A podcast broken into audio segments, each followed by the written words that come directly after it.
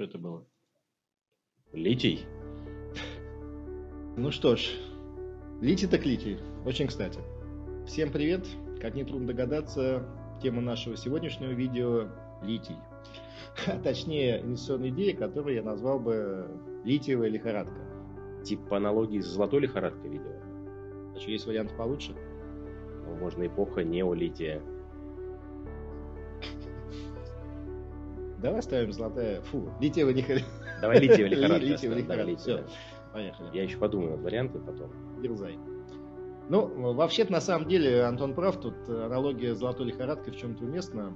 А, Конечно, не в том смысле, что там толпы старателей где-то сейчас лопатами гребут литий. Да, сейчас горнодобыча выглядит немного иначе. Ну, это точно, да. Тем более литий это такой металл, который вот лопатой фиг откопаешь.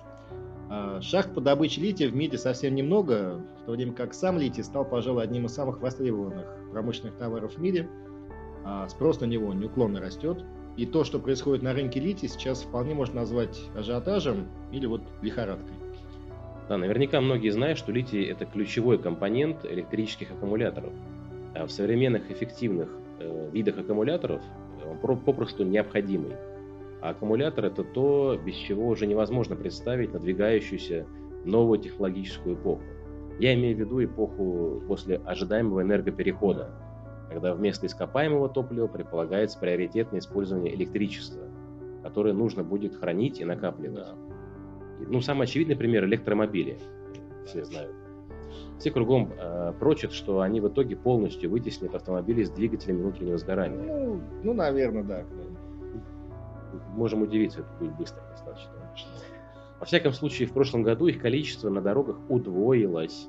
И ожидается, что в 2025 году их будет уже 20% от всех проданных автомобилей, а в 30 уже 40%. С 16 по 20 год а годовой объем продаж электромобилей увеличился почти на 300%. С 750 тысяч штук до почти 3 миллионов. Ну, я бы тут отметил, и это важно, что дело даже не только в ожидаемых э, перспективах, вот, а в том, что литий элемент э, активно потребляемый прямо сейчас, а не в перспективе. Э, Мировое производство лития увеличилось более чем как раз вдвое тоже за 4 года, с 16 по 20 год. И э, там с 38 тысяч теперь 82 тысячи метрических тонн.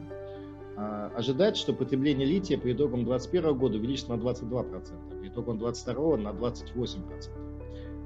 Тем более, что строится все больше аккумуляторных мегафабрик, э, которые предъявляют спрос на критически важные минералы для изготовления аккумуляторов. И прежде всего здесь речь идет именно о литии. По прошлогодним оценкам э, к 2030 году в мире должно быть чуть ли не 200 аккумуляторных мегафабрик. Между прочим, более 100, по-моему, 122 э, из них уже работают. Если все 200 этих фабрик выйдут на полную мощность, то их ежегодная потребность составит 3 миллиона тонн. Это на минуточку почти в 37 раз больше, чем те ранее мной упомянутые 82 тысячи тонн лития, которые произвели в 2020 году. А, да, но при этом предложение лития на рынке ограничено. Да. А, Хотя спрос на литий растет во всем мире, его поставки от добывающих шахт до выпуска аккумуляторов а, зависят всего от нескольких стран. На Австралию, Чили, Китай в совокупности приходится почти 90% мирового производства лития. А Цепочка поставок лития а, после добычи включает в себя очистку, переработку, упаковку лития в батареи, и большая часть этого процесса происходит в Китае. Естественно, где еще? Например, в 2019 году Китай произвел 80% рафинированных химикатов для аккумуляторов, э, а также три четверти литий-ионных элементов. Э, Более того, из 200 аккумуляторных работающих и проектируемых мегафабрик, о которых сказал Бейшен, 148 находится в Китае. Три четверти, да? Ну да. В результате Китай намного опережает другие страны в литиево-аккумуляторной гонке. Ну, заклятый торгово-экономический партнер Китая, Соединенные Штаты, сильно зависит от импорта лития, поскольку в стране имеется только одна шахта по производству лития в штате Невада. По мере увеличения спроса такой дефицит производства ставит под угрозу энергетическую независимость США в будущем. То есть критически важные элементы металлы для аккумуляторов, как тот же литий, становятся геополитически значимыми. По этой причине в США, Евросоюзе и Канаде литий включен в список полезных ископаемых, имеющих решающее значение для национальной безопасности. Пожалуй, очевидно, что в любом случае бенефициарами литиевой лихорадки становятся поставщики лития. Акции глобальных компаний из литиевого сектора должны чувствовать себя отлично. Но мы бы отметили, что нынешняя рыночная ситуация делает их котировки, мягко говоря, чувствительными к очень э, многим факторам. Поэтому инвесторам следует зарабатывать здесь осторожностью, используя защитные механизмы. Как вы догадались, э, под таким механизмом мы подразумеваем структурную ноту, которая будет приносить купонный доход, даже если акции литиевого сектора будут, извиняюсь, там их будет лихорадить. Извините за тавтологию. Лихорадка, да, лихорадить. Думаю, обойдясь акциями всего двух таких компаний в корзине ноты, можно получить весьма впечатляющий купон э, до 15 годовых в долларах при очень глубоком защитном барьере на уровне 50-60%. Да, кстати, весьма привлекательный параметр, чтобы извлекать выгоду в виде реального денежного потока от такого явного рыночного супертренда, как рост спроса на литий.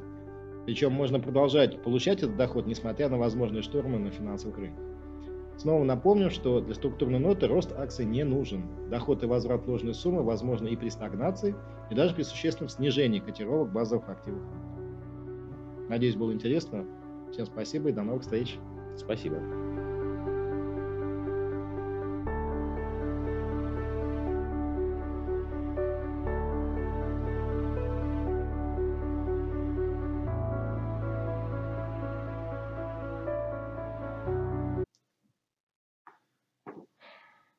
Ну что, заценим еще пару опытов? Давай, нужны еще зажигательные идеи. Запускай. Запускаю.